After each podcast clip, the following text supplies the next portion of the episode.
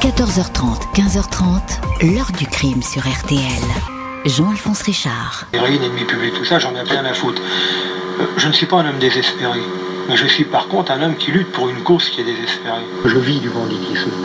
Mais d'un certain banditisme qui n'est pas d'attaquer ni les vieillards ni rien. Je m'attaque aux banques et à certaines entreprises. Écoutez une chose, je vous surprendrai. Il est fort possible justement que j'arrête un jour. Bonjour, la voix de Jacques Messrine. 43 ans après sa mort, il reste le criminel français le plus célèbre, mais aussi le plus insondable. Sans doute parce qu'il avait mis lui-même en scène sa destinée et prédit les circonstances de sa mort. Une vie faite de braquages, d'évasion, de cavales à bout de souffle qui vont le conduire tout droit vers une issue fatale et faire de lui un acteur tragique dont la légende va aller bon train. Ce serait oublié un peu trop vite sans doute le sang versé par les victimes, la terreur qu'inspirait le gangster, y compris auprès de certains de ses proches. Un homme en colère, jamais apaisé, prêt à exploser à la moindre étincelle comme un baril de poudre. Ce sont les vies de Mesrine que nous allons raconter aujourd'hui à la faveur de la parution d'un nouveau livre, L'instant de mort, clin d'œil bien sûr à l'instinct de mort, titre de l'ouvrage qu'avait écrit l'ennemi public numéro 1. Comment tout cela a commencé et pourquoi cette vie hors norme continue-t-elle à nous fasciner? Question posée aujourd'hui à nos invités. 14h30, 15h30. L'heure du crime sur RTL. Dans l'heure du crime aujourd'hui, la trajectoire d'un gangster nommé Jacques Messrine, une vie de braquage commencée au début des années 60, une suite de mauvais coups, de séjours en prison, un garçon réputé violent dont le nom va commencer à être célèbre. Au printemps 1969 à 5500 km de Paris. Ce 7 mars 1969, un couple de Français fraîchement débarqués au Canada, Jacques Messrine et sa compagne Jeanne Schneider, franchissent le seuil d'une grande et luxueuse demeure de la rue de Beauharnois à Saint-Hilaire, un faubourg de Montréal.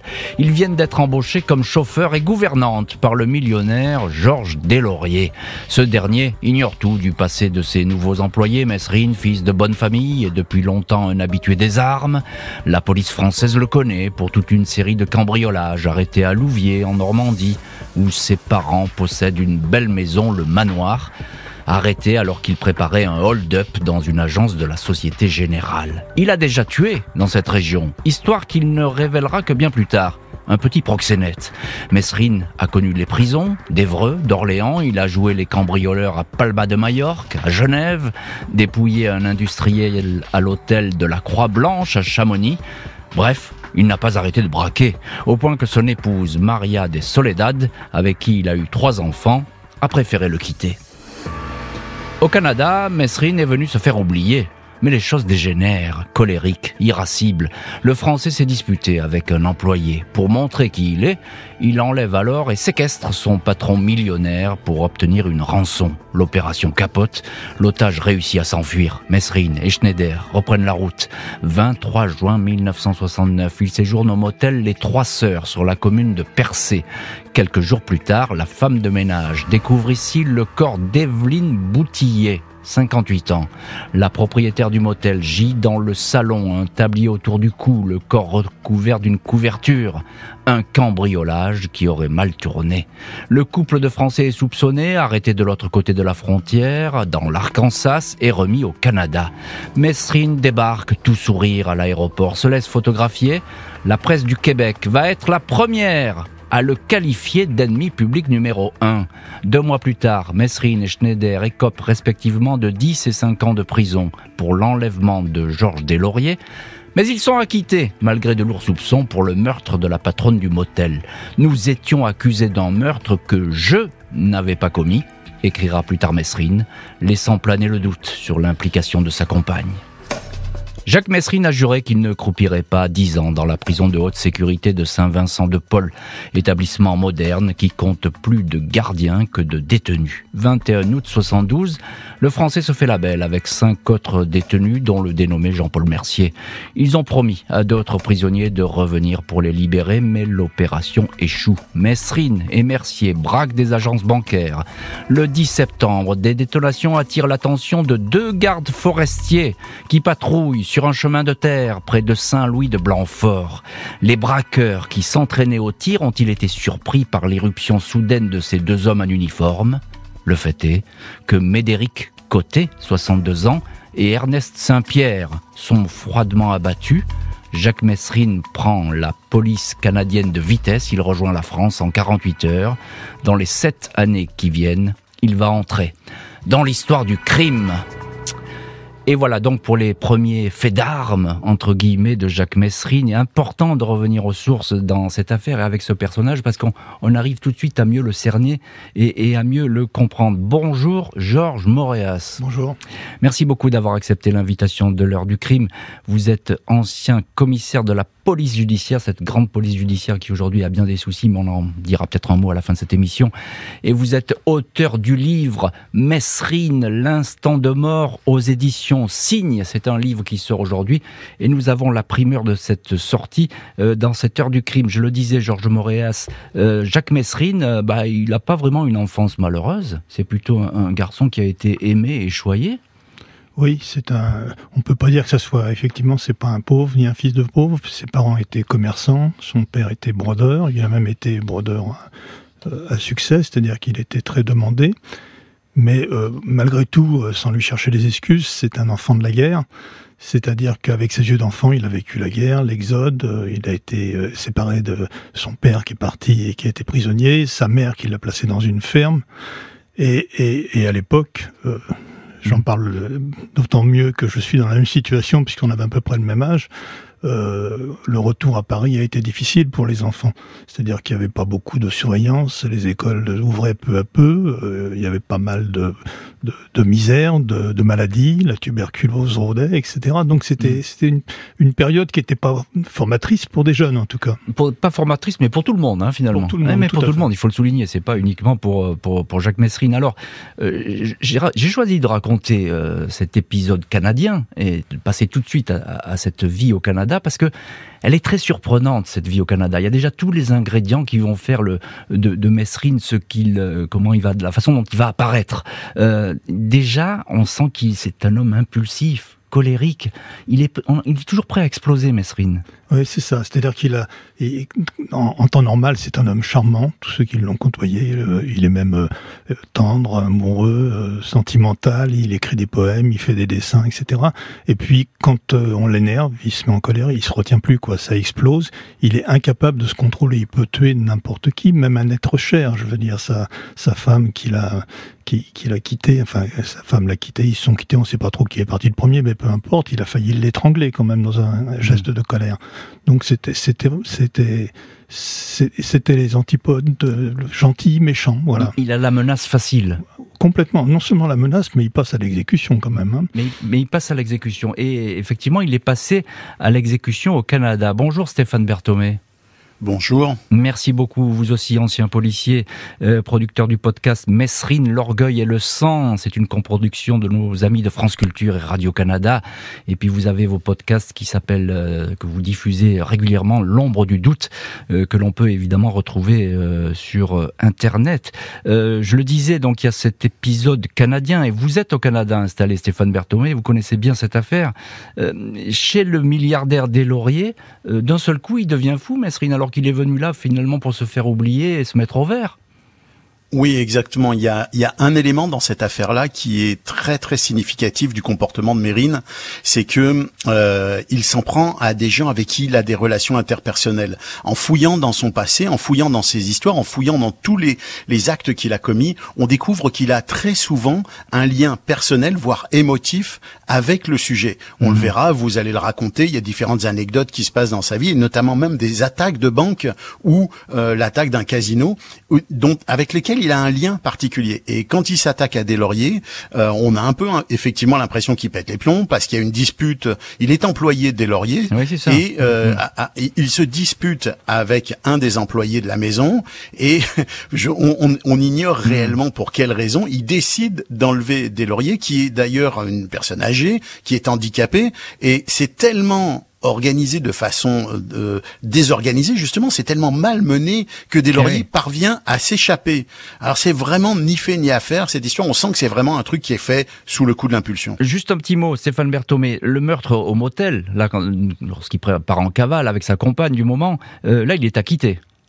Oui, il est acquitté et là il y aurait il y aurait quasiment une émission à faire rien que sur On cette va pas la faire tout de suite. parce que parce que il est acquitté dans des circonstances qui sont extraordinaires. D'abord, il a un ténor du barreau. Il a quelqu'un qui au Canada est un avocat de très haut vol, qui connaît très bien le milieu criminel, qui disons a quand même des bonnes des bons contacts avec ce milieu-là et qui réussit non seulement à le faire acquitter, mais aussi Mérine lui-même réussit à se faire acquitter parce qu'il a tellement d'assurance Ben oui. et il a tellement d'audace que on en vient à douter de sa responsabilité. Bien sûr. Euh, euh, Georges Moréas, euh, avec ce livre, Messrine, l'instant de mort, évidemment, c'est l'allusion à l'instinct de mort, le, le bouquin fameux de, de Messrine. Il a toujours du mal, euh, Messrine, quand même, à dire qu'il a tué. Ça, c'est compliqué pour lui. Ah, surtout le, la, la- la vieille dame de l'hôtel, euh, ça c'est. Et les gardes forestiers aussi. Et- et Les gardes forestiers, c'est un peu différent parce que il s'en est vanté dans son livre, mais en même temps, on ne sait pas ce qui s'est passé parce que Mercier a été arrêté pour ça. Il a été euh, jugé à huis clos. Ben, C'est une, euh, une, une procédure, une, une procédure. Non, c'est pas le complice, c'est un, un un des deux tueurs, si vrai. on peut dire. hein.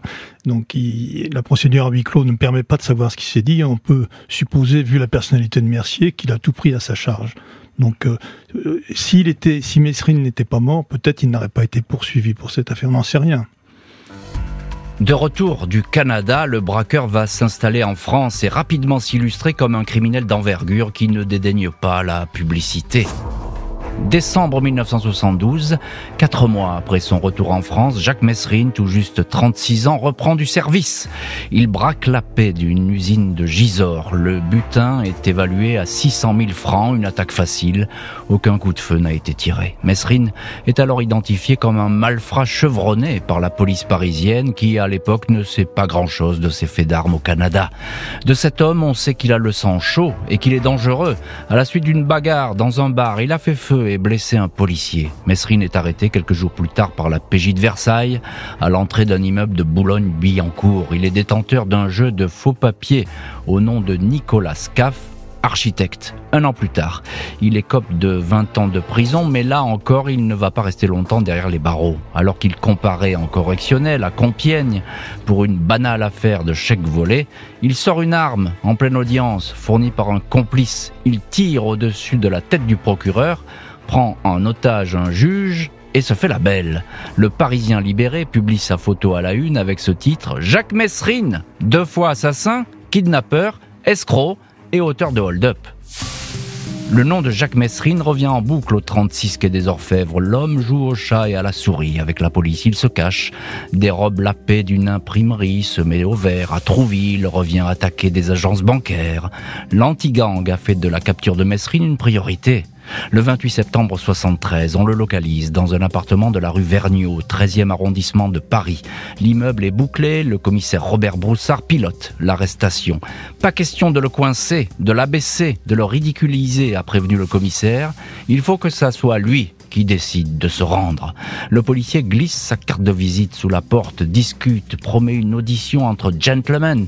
Il demande à voir Messrine en tête à tête, sans arme ni gilet par balle. Le gangster finit par ouvrir la porte, surgit avec un cigare au bec, une bouteille de champagne à la main. Tu ne trouves pas que c'est une arrestation qui a de la gueule lance-t-il au commissaire. Cinq ans plus tard, Messrine déclarera à Paris Match Un type comme Broussard, je ne l'aime pas, mais je le respecte. C'est un adversaire valable. Le face-à-face avec Broussard fait de Messrine une vedette, réputation qui lui vaut d'être interné dans le quartier de haute sécurité à la prison de la santé. Surveillance accrue, lumière électrique omniprésente, pas de sortie. Le gangster est piégé, mais il ne cultive qu'une obsession, s'évader. Après quatre ans de détention, Jacques Messrine comparé à nouveau aux assises pour une interminable série de vols à main armée.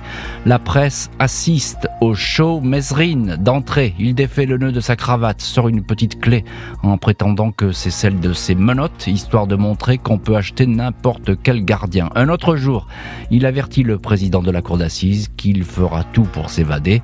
Puis il menace Robert Broussard. La prochaine fois, dit-il, ça se passera dans la rue et le premier qui tirera aura raison. 20 ans de prison pour Messrine. Et voilà donc cette, cette phrase de Messrine qui apparaît euh, bien prémonitoire aujourd'hui quand on connaît bien sûr la suite de l'histoire. Le premier euh, qui tirera aura raison. Alors il y a ce face-à-face euh, Broussard-Messrine qui est désormais entré euh, dans l'histoire. Georges Moréas, ancien commissaire de police judiciaire, auteur du livre Messrine, l'instant de mort qui sort aujourd'hui aux éditions Signe. Euh, j'ai envie de vous demander, c'est vrai ou c'est faux cette histoire de bouteilles de champagne, de cigares et puis cette espèce de dialogue à la Audiard euh, sur le pas de la porte entre Broussard et Messrine? On n'y croit presque pas. Oui, non, mais c'est, tout est tout est vrai. Il n'y a pas a pas a pas de souci de ce côté-là. C'est-à-dire qu'en fait, euh, c'est la première BT qui avait réussi à localiser Messrine. évidemment, la BRI qui, qui était chargée de l'arrestation, dirigée par par Broussard. Et euh, sur le pas de la porte, euh, il y avait, il y avait pas, il avait pas d'issue en fait, hein, puisqu'il ne hmm. pouvait pas sortir euh, par la fenêtre. Il était au troisième, je crois. Puis en plus, il y avait des, il y avait des flics partout dans la cour, donc c'était, c'était réglé pour lui. Donc il a, il, il a joué son, son numéro. Et euh, Broussard, très intelligemment, euh, est entré dans son jeu pour éviter toute effusion de sang. En fait, il savait que si si ça, ça se passait mal, qu'il avait, il avait un armement colossal, impulsif. il y avait des grenades, il y avait un pistolet mitrailleur, il y avait des, de nombreux, nombreuses armes de poing, etc. Donc il savait que ça allait mal se passer. Donc il a il a fait ce qu'on fait, ce que font aujourd'hui les psychologues en. en, oui, c'est pas faux. Voilà, il n'y en avait pas à l'époque. Il, il, a joué ce, ce, jeu, il est rentré dans son jeu, il a joué la comédie, comme Mesrine, il a joué la comédie, et ça s'est bien passé. Finalement, il, il, a ouvert la porte et il s'est rendu. Il a tendu les mains, passe-moi les bracelets, tu veux un cigare, tu veux champagne. C'est une histoire. Je vous pose la question parce que c'est une histoire qui fait un peu cliché. On a le sentiment que cette espèce de respect entre les truands et les policiers, dont on dit toujours à l'époque le respect, etc. Bon là, ça a l'air vrai, quoi. Ils ont, ils ont l'air de se, de ah se renifler un petit peu les deux là et finalement de se respecter. Très, très bizarrement, euh, n'était pas anti-flic. C'est-à-dire qu'en en fait, d'ailleurs, il n'a jamais eu de, à la différence de ses, complices comme Bess, par exemple, qui ont été euh, maltraités par certains policiers. Euh, n'a jamais été maltraité par la police. Il n'a jamais passé à tabac. Il n'a jamais été passé à tabac. Je veux dire, il n'avait pas de, de rancœur. Ils font leur job, je fais le mien on a la meilleure police du monde, qui disait quand même. C'était complètement euh, contradictoire. Donc il y avait un respect pour le flic, qui, euh, qui justement ce jour-là allait mettre fin à sa liberté. Alors il y a un autre aspect de, de Messrine, et, et, là on le trouve avec des faux papiers pour sa première arrestation. D'ailleurs, je crois, vous, vous l'avez dit hors antenne, qu'il avait offert déjà le champagne. À oui, c'est ça, la première fois qu'il a été arrêté. Euh, une habitude chez lui. Oui, c'est ça, par le commissaire Tout. En fait, il a été arrêté parce qu'il commettait des braquages avec son complice Michel Ardouin la police. Le porte-avions. Porte-avions connaissait. il était porte-avions était beaucoup plus connu à l'époque que l'était Mesrine pour les flics en tout cas. Et il a été arrêté à Boulogne. Ça, il a été sauté sur le trottoir alors qu'il faisait ses courses, qu'il préparait la bouffe. C'est un très bon cuisinier. Et, et ça s'est très bien passé aussi. Et il a offert le champagne, effectivement. Stéphane Berthomé, euh, vous aussi ancien policier, producteur du podcast Messrine, l'orgueil et, le sang. Euh, je le disais, on le trouve avec des faux papiers, Messrine, dès le début, il a une fausse identité. Euh, c'est alors lui, ça, ça va être une spécialité, il va s'offrir des dizaines de visages, Messrine. Oui, ça va être un peu le, ça va être un peu l'un des éléments du mythe, c'est que il aime non seulement il change de visage, mais comme le faisaient beaucoup de criminels euh, à l'époque, on, on, se, on se, on se désilhouettait, comme on dit, on changeait son, son apparence, on changeait la couleur de ses cheveux, etc. Mais lui, non seulement il faisait ça, mais il aimait le montrer, c'est-à-dire qu'il se prenait en photo avec mmh. euh, ses différents visages, ou, ou il se laissait prendre en photo par la presse avec ses différents visages. C'est quelqu'un qui a toujours aimé exister dans le regard de, de l'autre et évidemment dans le regard des médias. Je pense que c'est une des composantes de son personnage. Et quand vous parliez tout à l'heure de Broussard et de Mérine, il y a quelque chose du western moderne entre les deux. Je pense qu'ils sont quelque part dans la même vision un peu testostéronée de l'époque des relations euh, voyous criminelles. Euh, et, et, et, voilà et c'est ça aussi qui entretient le mythe. C'est cette, cette, vision un peu euh, stéréotypée qu'ils avaient l'un et l'autre de leur fonction euh, Georges Moréas on l'oublie un peu souvent mais Mesrine c'est pas un chasseur solitaire. Il, est souvent en groupe il a plein d'amis. On parlait de, de Hardouin surnommé le porte-avions parce que on donne la signification du porte-avions. Évidemment il était plein de flingues sur lui. Il était tellement lourd jours parfois qu'il pouvait pas bouger. D'où le surnom le porte-avions. Mais euh, il y, a plein, il y a Bess, il y en a plein d'autres comme ça autour de lui. Tout à fait. en fait, c'était pas un chef de gang, mais euh, il braquait pas tout seul, contrairement à ce qu'on nous a dit euh, à un moment. Euh, non, c'est un. Il avait besoin de quelqu'un autour de lui. Il avait besoin de personnages autour de lui. Euh, avec Ardouin, il avait un, type solide. Avec Bess, il avait un type solide et raisonnable qu'il l'a pas suivi dans ses excès. Bess le raisonnait. Oui, tout à fait. Euh, avec Villoquet, ça s'est moins bien passé parce que Villoquet était un peu fou quand même, faut dire les choses. Mais il avait toujours effectivement quelqu'un besoin d'un interlocuteur et, d'une certaine manière, euh, je crois que ça le, ça le, stimulait. Mm, mm. Il va dire, juste encore un petit mot, il va écrire L'instinct de mort, qui est son bouquin euh, référence, il va dire dedans qu'il a tué 39 personnes. Alors là, euh, ça n'a jamais été vérifié. L'instinct de mort, c'est un, c'est un livre qu'il a écrit en prison un peu avant de passer devant la cour d'assises, avec l'arrière-pensée qu'il serait lu par les jurés, évidemment. Donc il, a toute une partie, toute la première partie de son livre est, très proche de la réalité. Il y a plein de, il y a plein de choses très belles dans la première partie de son livre. Et ensuite il part dans un, dans une histoire complètement délirante. Avec des fantasmes, etc. Et tous ces chiffres qu'il donne qui n'ont pas de sens, évidemment. Le gangster va tenir sa promesse, parvenir à s'évader de la santé. C'est sa quatrième évasion. Dès lors, la traque de l'ennemi public numéro un va devenir une affaire d'État. 8 mai 78, 20h, le visage de Jacques Messrine apparaît à la télévision. Dans la matinée, le détenu le mieux surveillé de France a réussi à s'enfuir de la prison de la santé. Il a disparu avec un co-détenu, François Bess. Un troisième homme a été tué par un gardien.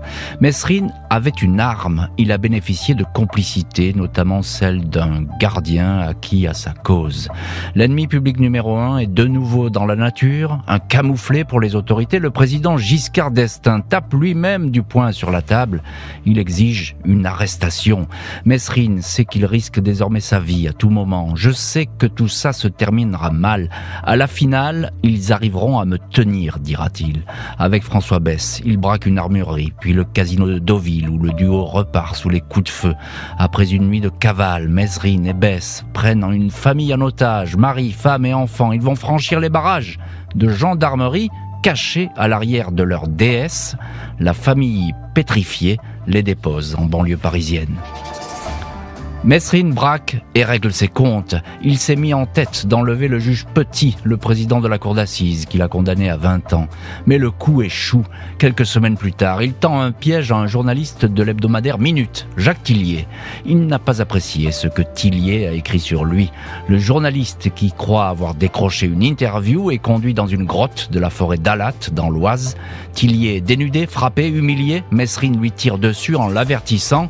Une balle dans la joue, pour t'empêcher de dire des conneries, une balle dans le bras pour t'empêcher d'écrire des conneries, une dans la jambe pour le plaisir. Laissé pour mort, Tillier va survivre à ses blessures, le truand est incontrôlable, le journal Libération le désigne comme la personnalité de l'année 79. À la PJ, la guerre est déclarée, une unité anti-Messrine est créée.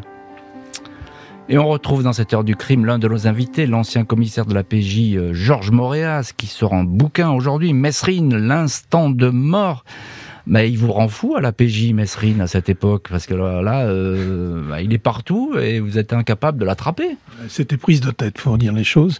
Il y, avait, des dizaines, des centaines de policiers qui, qui bossaient sur le cas Messrine. C'était, c'était sur toute la France, d'ailleurs, pas seulement à Paris.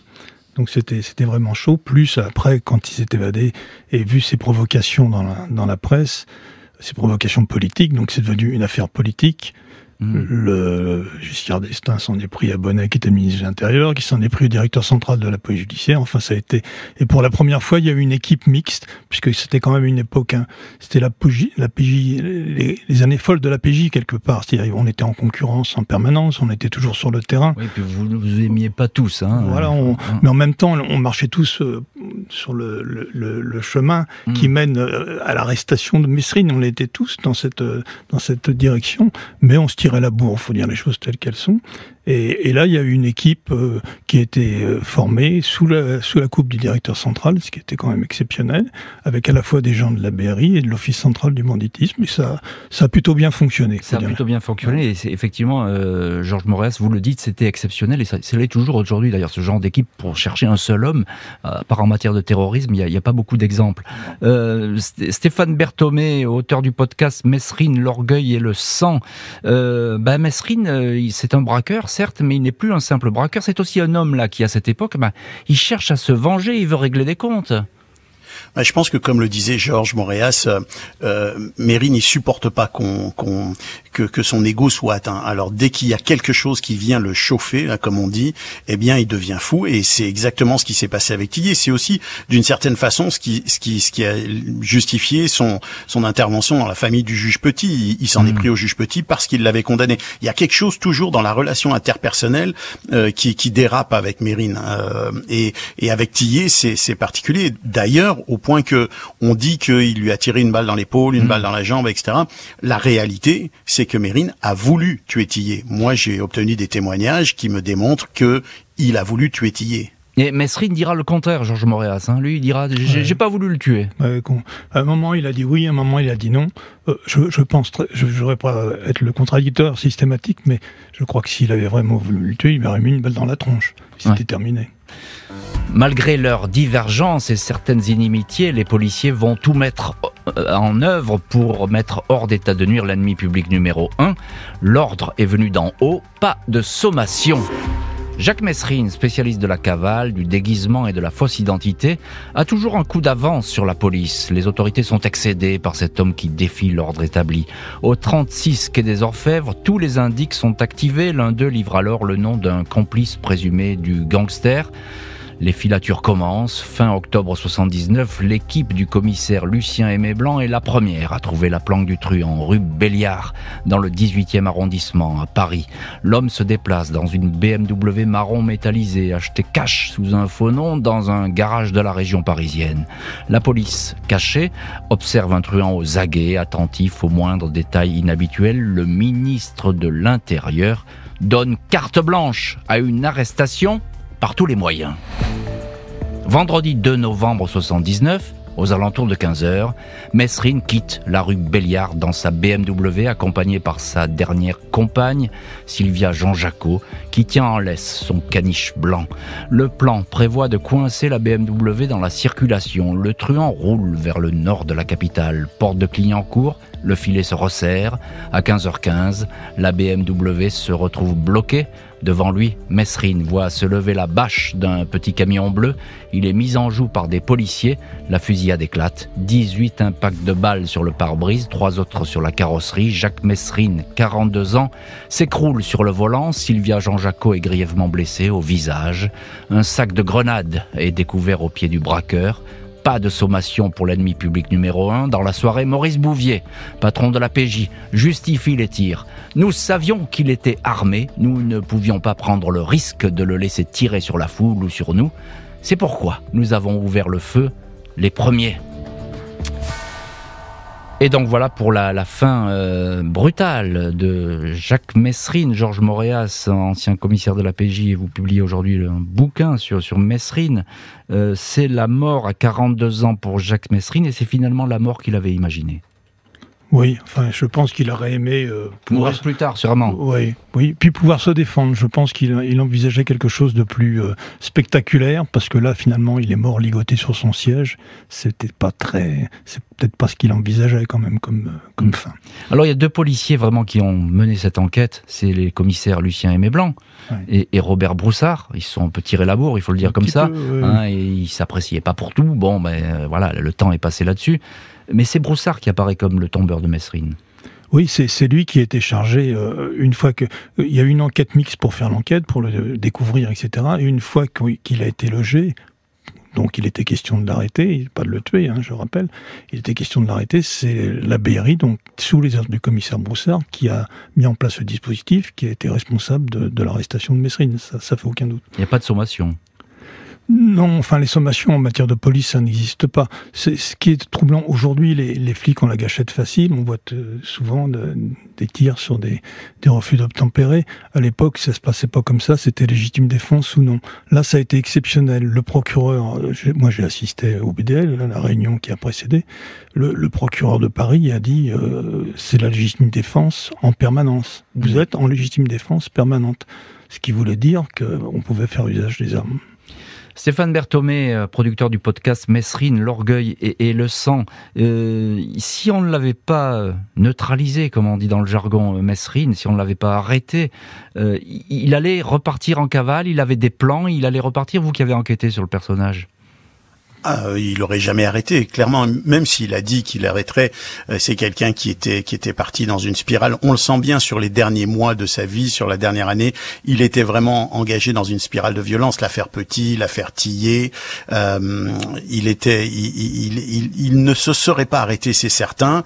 Euh, il a, il a d'une certaine façon créé le mythe. Il a créé une une prophétie autoréalisatrice autour de hmm. sa fin, c'est-à-dire que il a raconté qu'il allait mourir des mains des policiers. C'est ce qui est arrivé. C'est ce qui donne une dimension un peu mythologique à son histoire.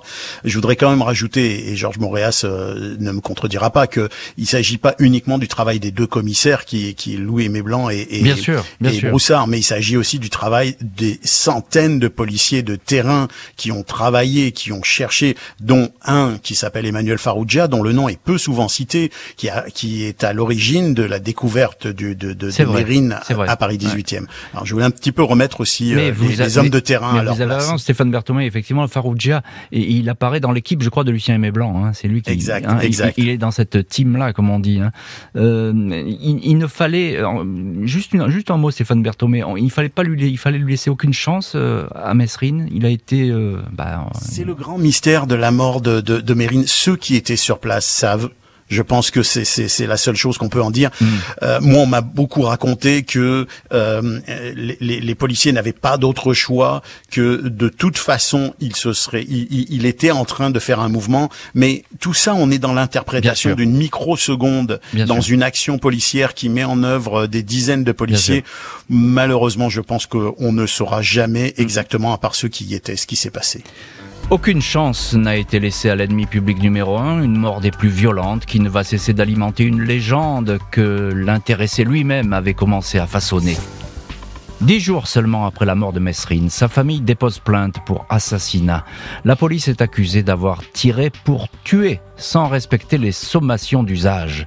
Pendant 25 ans, la plainte va faire le tour des cabinets d'instruction, frappée finalement par un non-lieu et le rejet d'un pourvoi en cassation en 2006. L'attrait pour Jacques Messrine ne va toutefois pas s'essouffler.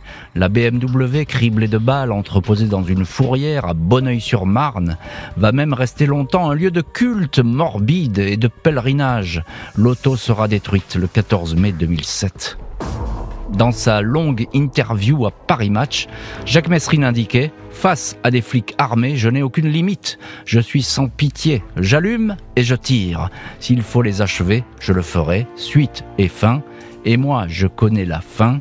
C'est déjà pas mal. Et voilà ce que disait donc euh, Jacques Messrine à Paris Match. Je connais la fin. Et Georges Moréas, c'est intéressant ce que dit Messrine. Euh, vous êtes ancien commissaire à la PJ, auteur du livre Messrine, l'instant de mort, l'instant de mort aux éditions Signe, livre qui sort aujourd'hui. C'est intéressant parce que vous, vous commencez par la fin dans ce livre. Pourquoi avoir choisi ça? Vous commencez par son dernier souffle à Messrine et il va revoir sa vie à travers évidemment vos yeux de, de commissaire et d'enquêteur. Ouais, c'est exactement ça. C'est en fait, euh, je, je, pense qu'au dernier moment, au moment où on passe, où on rend les clés en quelque sorte, on doit revivre certains instants de sa vie. Or, la vie de Messrine, c'est quelque chose d'assez riche, je dois dire, c'est assez mouvementé. Donc, euh, je me suis dit, voilà. Moi, j'avais pas envie de faire un bouquin de flics, d'enquête, etc. Je voulais essayer de comprendre qui était Mesrine. Surtout sur Mesrine, il y en a des bouquins. Hein. Oui, il y en a mmh. plein, donc je voulais pas faire ça. Je voulais essayer de me mettre dans sa peau et de comprendre qui il était. Euh, à la fois euh, un homme normal, à la fois un homme exceptionnel par, certains côtés, il avait un côté exceptionnel, du talent, etc. Et puis en même temps un criminel, un homme violent, capable de tuer, capable de, faire le coup de poing euh, sans retenue. C'est cette ambiguïté est fascinante quelque part chez, un homme, je trouve. Je crois que vous avez dit quelque part, je l'ai lu, j'ai vu passer ça. C'était pas un vrai braqueur, Mesrine? Vous avez dit quelque chose comme ça Oui, c'était pas non, c'était non, c'était un très bon braqueur, mais c'était pas un, un, vrai truand, c'est ça. C'était pas un chef Alors de gang. Quelle est la différence Voilà, c'est un. À l'époque, les braqueurs, on les appelait des sportifs. C'est-à-dire qu'en fait, euh, le type, il prend son calibre, il va taper à une banque, il prend l'argent dans la caisse et il s'en va. Voilà, c'est tout simple. Il y, a, il y en a qui faisaient ça tout seul, d'autres qui faisaient ça plusieurs. Donc ça, c'est du, c'est le braqueur pu. Le, le, chef de gang, c'est pas ça, c'est celui mmh. qui a une organisation près de lui. À l'époque, c'était souvent des gens qui jouaient dans la prostitution, le trafic de stupéfiants, etc. Mesrine a toujours dit, moi, je ne touche pas à la prostitution, je ne touche pas aux stupéfiants. C'est dégueulasse. Mmh. Je suis un braqueur. Vous qui le connaissiez, Mesrine, fatalement, à travers votre carrière, etc., et puis à travers euh, vos collègues policiers, euh, qu'est-ce que vous avez découvert quand vous avez écrit ce bouquin? Est-ce que votre regard a changé sur le personnage?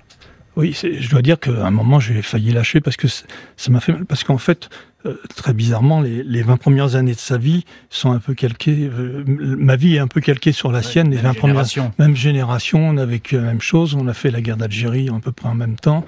On a même fait une école identique. Peut-être même on était voisins de, de classe, j'en sais rien. Donc j'ai retrouvé ce, ce, circuit et j'ai personnellement, euh, j'étais un blouson noir à l'époque, donc j'ai fait quelques conneries.